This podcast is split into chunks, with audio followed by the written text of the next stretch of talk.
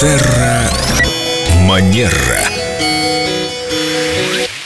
С нами Виктория Катева-Костылева, наш специалист по хорошим манерам и по психологии тоже. Здравствуйте, Виктория. Доброе утро. Кстати, после э, прошлой программы об обидах у Лены и Виктории завязался спор, и мы решили продолжить эту тему, потому что Виктория вроде как выступила за обиженных, мол, обижаться это хорошо, не надо это игнорировать. Но Лена сказала, нет, почему нужно заключить себя в такой панцирь, от которого все обиды будут отскакивать. И, значит, наши прекрасные девушки начали Подрались. спорить. У нас дискуссия жаркая разгорелась.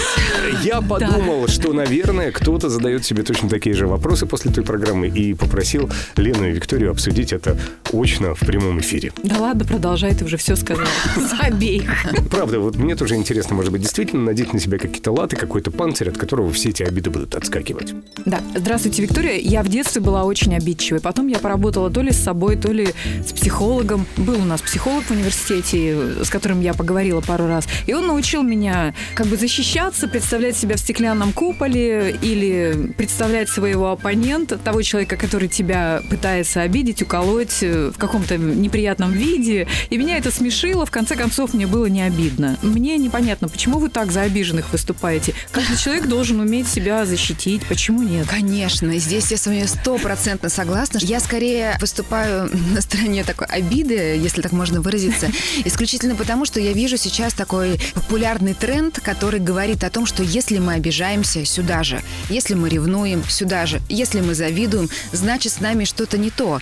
И мы должны прокачивать свою, так скажем, личность для того, чтобы быть неуязвимыми, непобедимыми. Да. И быть таким человеком успешным, с успешным успехом. В моей практике, да, очень часто видна обратная сторона того, когда человек идет по этому направлению, когда он себя пытается защитить от всего, чего только можно, и тем самым он защищает себя от множества проявлений жизни.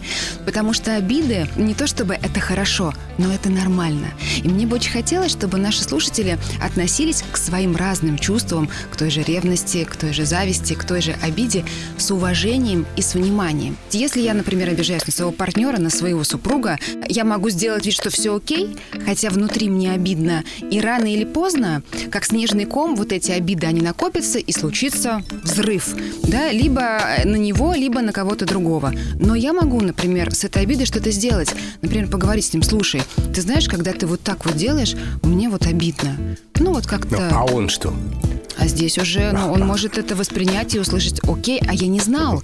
Ведь я не знал, что тебе это обидно, пока ты не скажешь. И вот в этом тоже как бы подарок обиды, да? Мы говорим человеку, он, может, не знает, что нас это обижает. То есть обижаться нормально, если ты обижаешься, ты живой человек, а не супер женщина, не Сто супер человек, да? Сто процентов. А быть супер человеком это еще более уязвимо, если я вас правильно поняла. Слишком высока время. цена. Да нет, это тоскливо, конечно, быть суперчеловеком.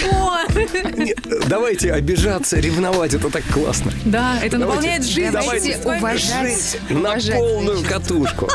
Да, давайте уважать, признавать и замечать свои чувства, они бывают разные.